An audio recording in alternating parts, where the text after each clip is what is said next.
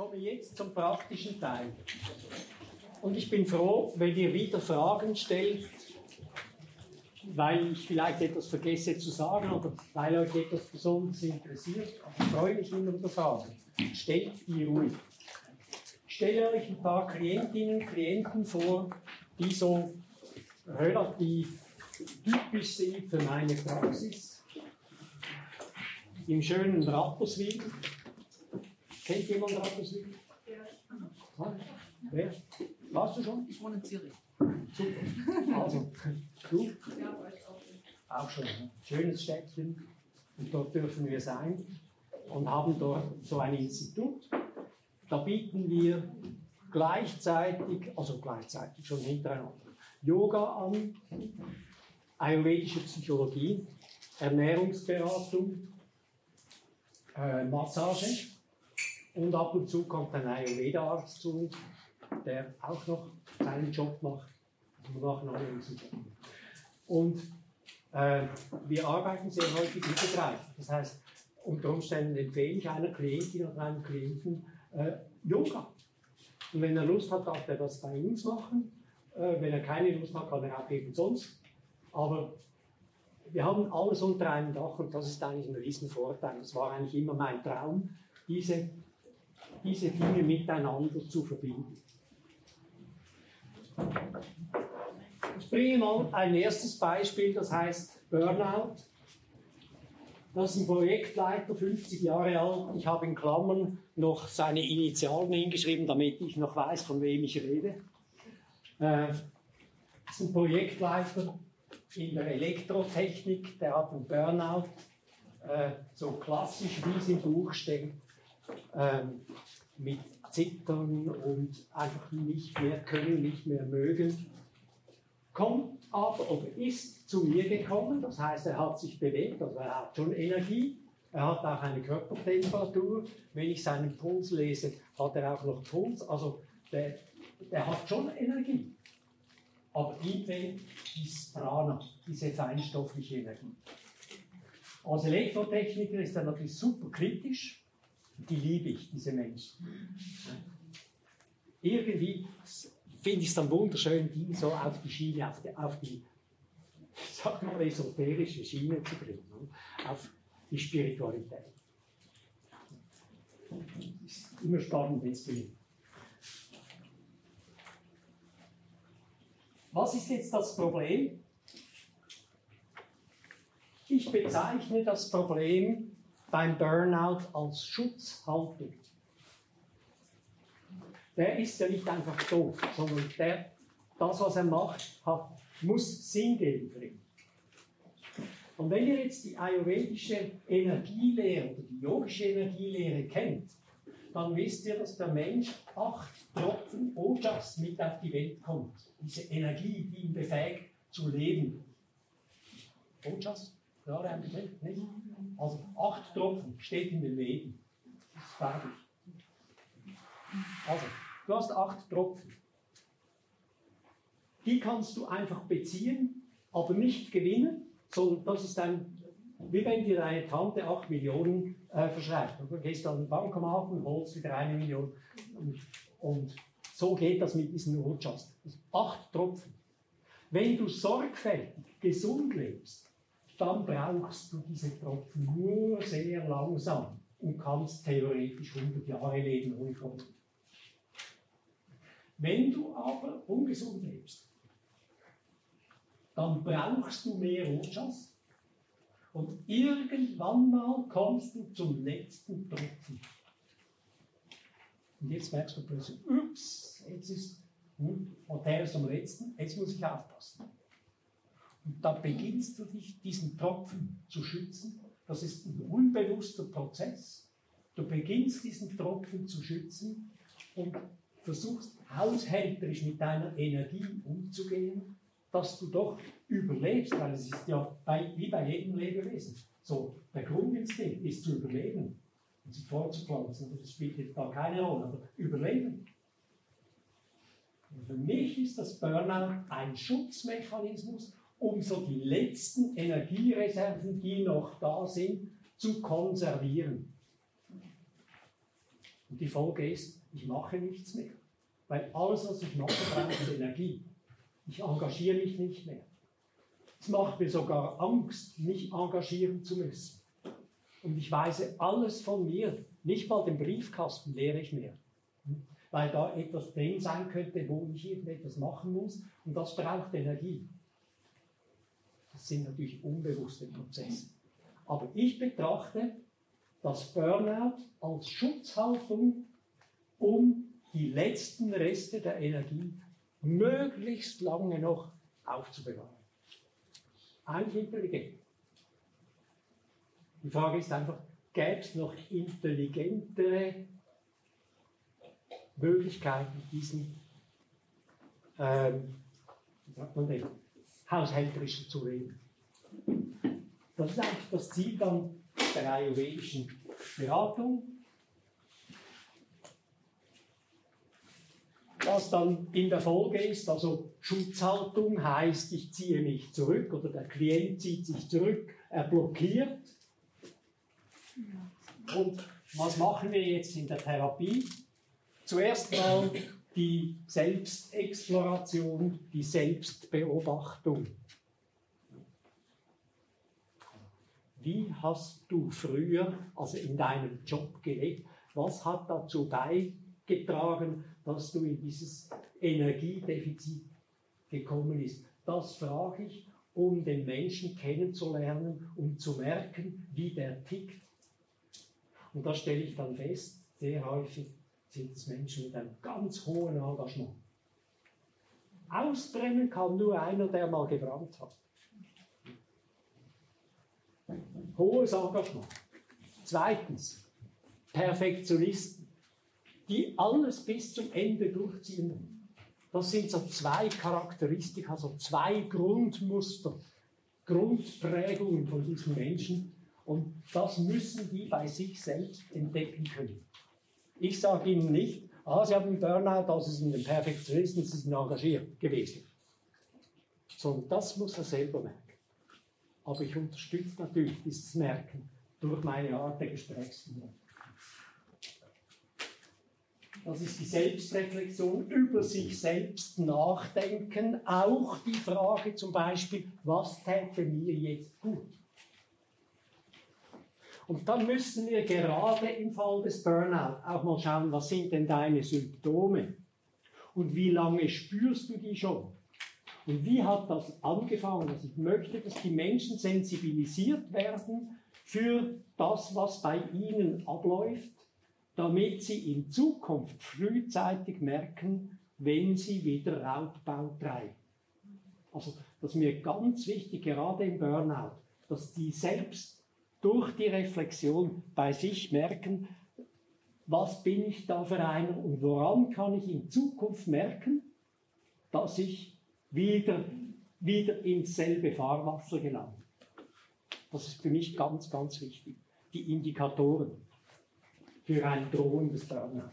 Weil ich will ja, also ich, der Klient will ja auch, will ja, dass er wieder ins Leben einsteigen kann, wieder möglichst auch in seinem Beruf wieder weitermachen kann, aber anders.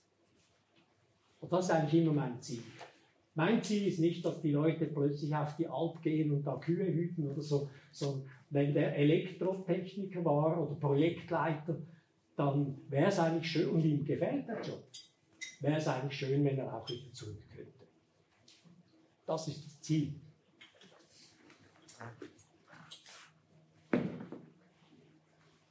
Dann reden wir über das Energiemanagement.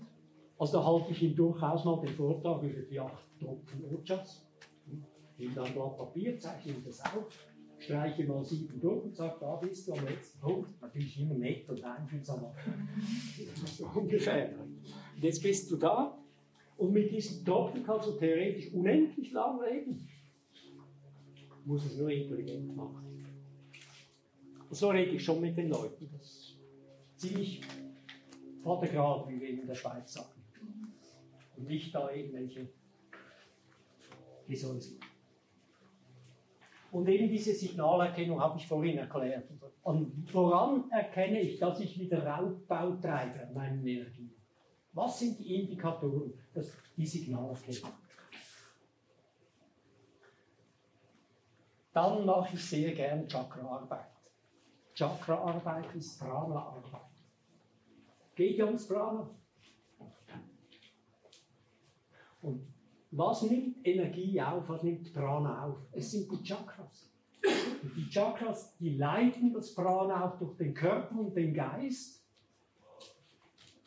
und befähigen mich, das, was in mir drinsteckt, auch umzusetzen. Das werde ich morgen noch etwas genauer erklären in meinem Workshop. Also, wenn die Chakras schon meine Prana-Organe sind, dann müssen wir auch Chakra-Arbeit machen. Ich mache es natürlich sehr gern. Chakra-Arbeit, zuerst mal ganz wichtig mit dem untersten Chakra.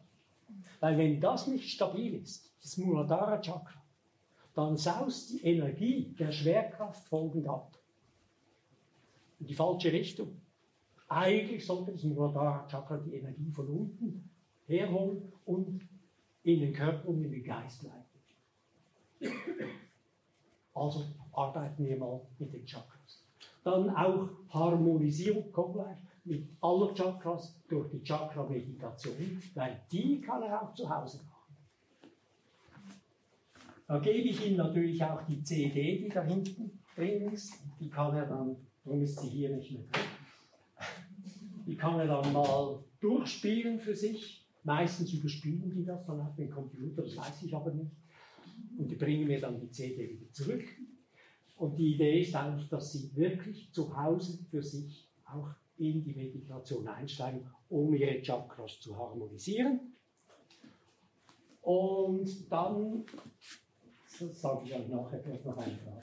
Ja, ich habe gehört, dass alle sieben Jahre der Körper sich ja verändert, der Mensch sich verändert und immer ein anderes Chakra, der sieben Hauptchakren im Vordergrund steht. Das heißt, kann ich anhand meines Alters, also wenn ich jetzt die 70 hinter mir gelassen habe, davon ausgehen, dass ich jetzt wieder im ersten Chakra primär stehe? Oder? Nein, äh, also da kannst du davon ausgehen, aber nicht im ersten, sondern irgendwie im fünften oder so. Aber wenn es alle sieben Jahre? Ja, Ach so, bist du 49. Ja. Ja. Dann kommt die Midlife-Krise. Ja. Männer kaufen Gabriel, Frauen eine Harley. Und, und dann, und dann äh, fängst du wieder vorne an. Ja. Wenn du morgen in meinen Chakra-Workshop kommst, dort erkläre ich das im ersten. Ich habe zwei Chakra-Workshops. Dort erkläre ich das im Detail. Okay. Gut. Okay. Und dann empfehle ich euch noch Folgendes, empfehle ich auch meinen Klienten. Ich habe eine Homepage, die heißt www.quitin.ch. Dort gibt es eine Rubrik, die heißt Learn More. Und in dieser Rubrik Learn More hat sieben Chakra-Meditationen für das erste Chakra, das zweite, das dritte. Die könnt ihr gratis runterladen. Bitte? Ja, www.quitin.ch. Quitin schreiben C, R, I, zweimal die T, die Theodor, I, N. .ch. Confederatio Helvetica. Das ist die Schweiz. Die Insel in Europa. Gut. Und dort könnt ihr diese Chakras runterladen, gratis. Und dann übrigens von einer wunderschönen Stimme gesprochen. Wirklich, das hat mich sehr gefreut, als, als diese CD kam mit dieser, mit dieser wirklich guten Stimme, die Meditationen anleitet. Das ist eine Sprecherin aus Deutschland, die macht das wunderbar. Gut, Chakraarbeit. Und diesen Link gebe ich auch meinen Klienten, die hoffentlich holen sich das Zeug und machen diese Meditation. Dann, ja, Meditation mache ich, auch wenn ich nicht Chakra-Meditation mache, aber jetzt in diesem Fall sicher Chakra-Meditation, aber auch sonst mache ich Meditation, weil das ist etwas, was die Leute zu Hause für sich auch machen können. Und das sind so die Hausaufgaben, die meine Klienten mitnehmen.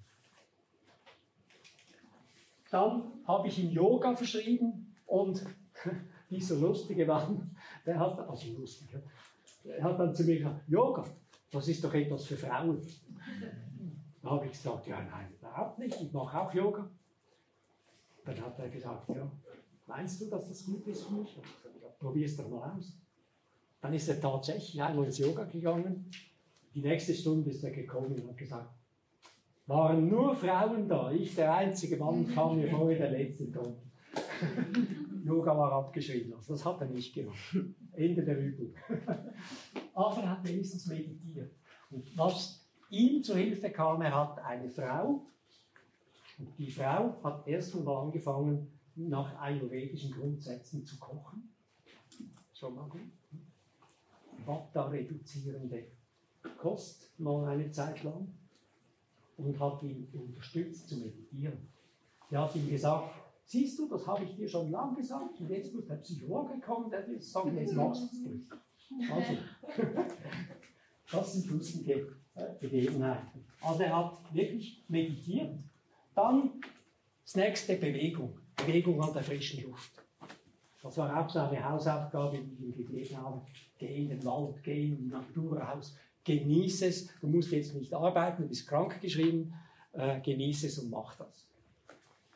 Hat er auch gemacht. Der hatte überhaupt eine hohe Compliance, außer mit dem Yoga.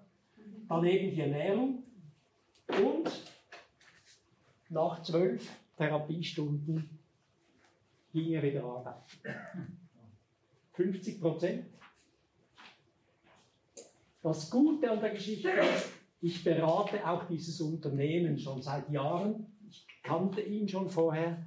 Und der Chef, der hat, das ist ein Familienunternehmen, Chef hat mich angerufen und gesagt, hör mal, der MB, der hat einen Burnout, kann der zu dir kommen? Und als er dann wieder in den Arbeitsprozess einstieg, ging ich zusammen mit ihm zu seinem Chef und zu seinem direkten Vorgesetzten und wir haben darüber geredet, wie sie jetzt das Programm gestalten, dass er wieder langsam in die Arbeit kommt. Und sein direkter Vorgesetzter hat gesagt, ich schaue wie verrückt, dass er erstens keine Überzeit macht und zweitens, dass er wirklich nur seinen Job macht und nicht noch den Job von sieben anderen Leuten. Also der ist ihm richtig aufgesessen. Also die Vorgesetzten haben mich da sehr, oder nicht mich, sondern denke ich, sehr unterstützt. Das war wunderbar, zwölf Stunden. Aber nach diesen zwölf Stunden kam er noch weiter zu mir in längeren Abständen und in länger werdenden Abständen in ein Coaching. Also die ersten zwölf Stunden war Therapie und dann Coaching. Nämlich die Frage, wie hast du jetzt diesen Monat erlebt, diesen ersten Monat? Was ging gut, was ging nicht so gut?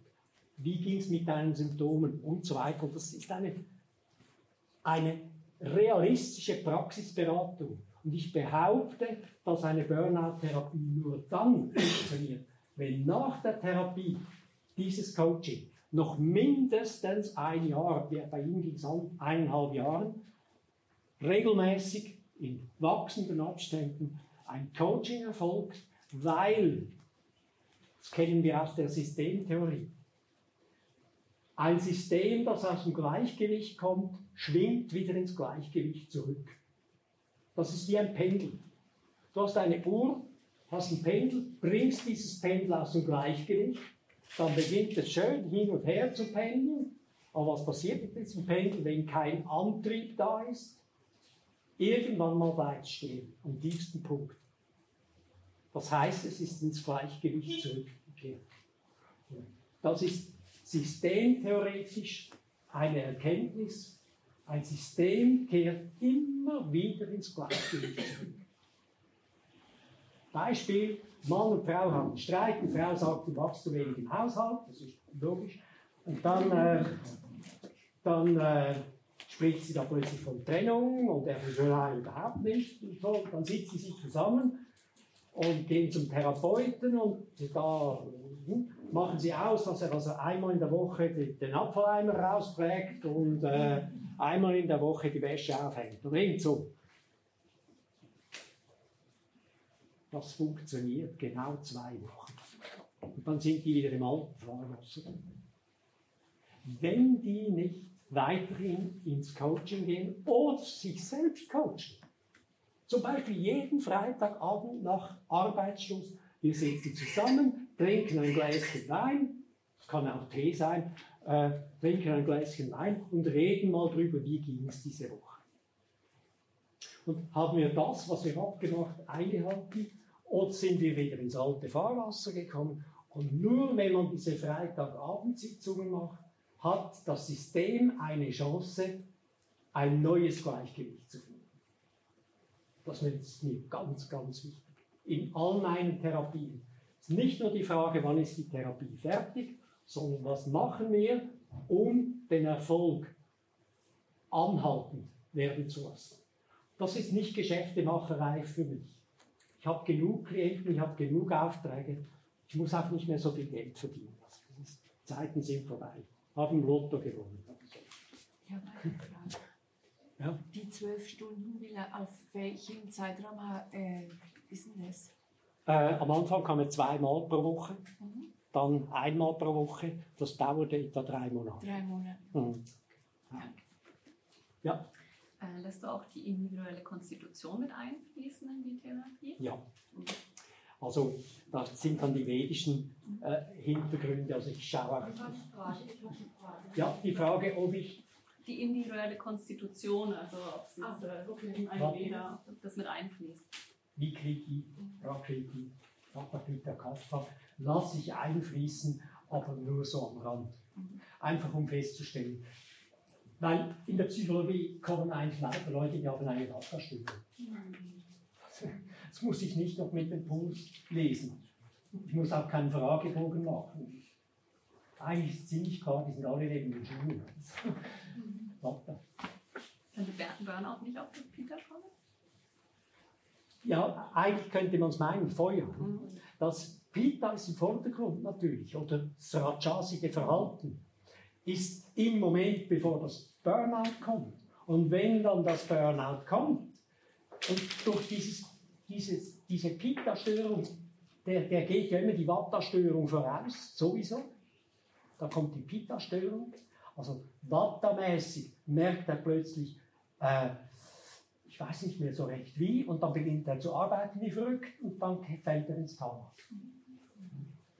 Also von daher sind die Doshas natürlich schon völlig aus dem Ruder. Und wir versuchen natürlich mit allen Mitteln und unter anderem natürlich auch über die Ernährung, die Ernährungsberatung macht übrigens meine Kollegin in unserem Institut, über die Ernährung da auch Einfluss zu nehmen, natürlich auch über das Yoga, über die Meditation und so weiter. Ja. Ich denke, dass beim Burnout, dass da es schon alles verbrannt ist, da ist ja nichts mehr da, was noch brennen kann. Ne? Und dann ist ja eigentlich bloß nur im Wasser dann. Diesen, diesen Als Antwort jetzt auf deine Frage. Mhm. Also bevor ins Burnout Vorher. kommt, da brennt es. Merke ich gerade, ich muss da mich ein bisschen beeilen. Ich hatte im Zusammenhang mit Ängsten einen Krankenpfleger, der hatte Panikattacken. Ähm,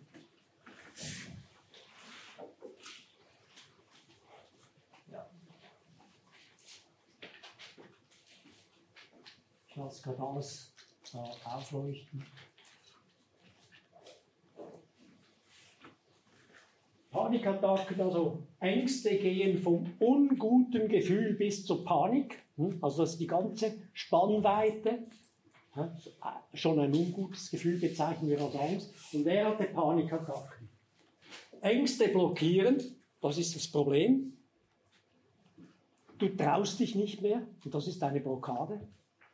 Traust dich nicht mehr an Sitzungen zu gehen, das war sein Problem traute sich nicht mehr an Sitzungen zu gehen, weil er an einer Sitzung plötzlich so Schweißausbrüche bekommen hat, gezittert hat und fast vom Stuhl gefallen wäre und dann im letzten Moment aufgestanden ist und raus an die frische Luft.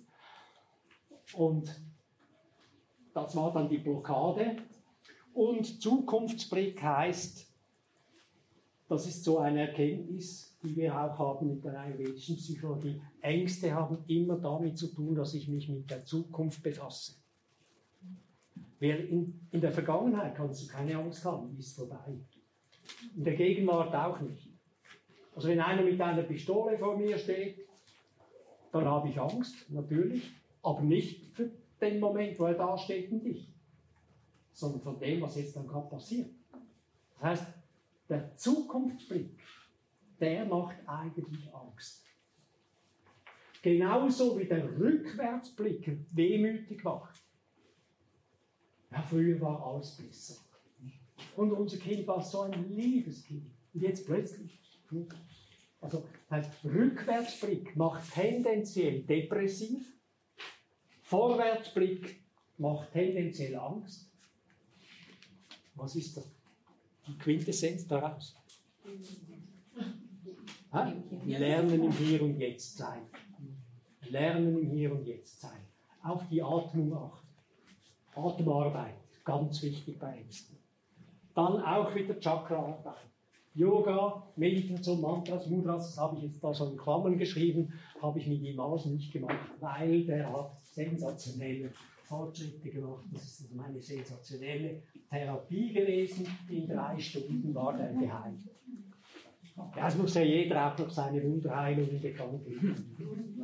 Ich habe akustisch nicht verstanden, ähm, worum es ging. Wovon hat er denn Angst gehabt? Ähm, das weiß ich auch nicht genau, wovor wir, sondern in der Situation, Sitzung, kamen plötzlich Ängste empor. Mhm. Und die Frage ist einfach, die Frage ist nicht, was macht dir Angst? Weil wenn ich den frage, was macht dir Angst, dann sagt er, ich weiß nicht. Weil Ich bin unter lauter Leuten, vielleicht exponiere ich mich nicht so gern oder so. Das sind so Hypothesen. Angst ist bei so Spinnenängsten, Höhenängsten und so, da weiß man, wovor man Angst hat. Aber bei so diffusen Ängsten, auch wenn ich im Warenhaus plötzlich Atemnot bekomme oder im Aufzug oder so, da weiß man nie so recht eigentlich warum. So, ja, ich schaue auf die Uhr, es ist 4 Uhr. Schade. Ich hätte euch gerne noch meine Sängerin vorgestellt. Eine Sängerin, eine relativ bekannte Sängerin aus der Popszene, nicht Tina Turner. äh, die hatte plötzlich Auftrittshemmungen, Auftrittsängste. Und die konnte nicht mehr singen. Plötzlich ging sie zum Hals-Nasen-Ohrenarzt und weiß nicht was. Und irgendwann mal landete die bei mir. Und wir haben mit Atemarbeit, mit Chakraarbeit vor allem dieses Chakra, das Halschakra, das ist nämlich das Raumchakra. Ich fülle den Raum mit meiner Stimme. Ich habe ein Selbstwertgefühl. Ich baue das ein morgen in meinen Vortrag. In den ersten oder in den zweiten?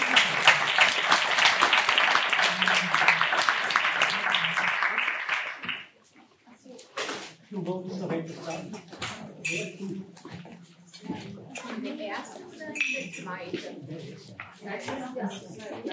Ah, äh, ich soll noch sagen, dass ich jetzt zum Cookshop gehe und wer doch eine Unterschrift hat, den Buch, äh, der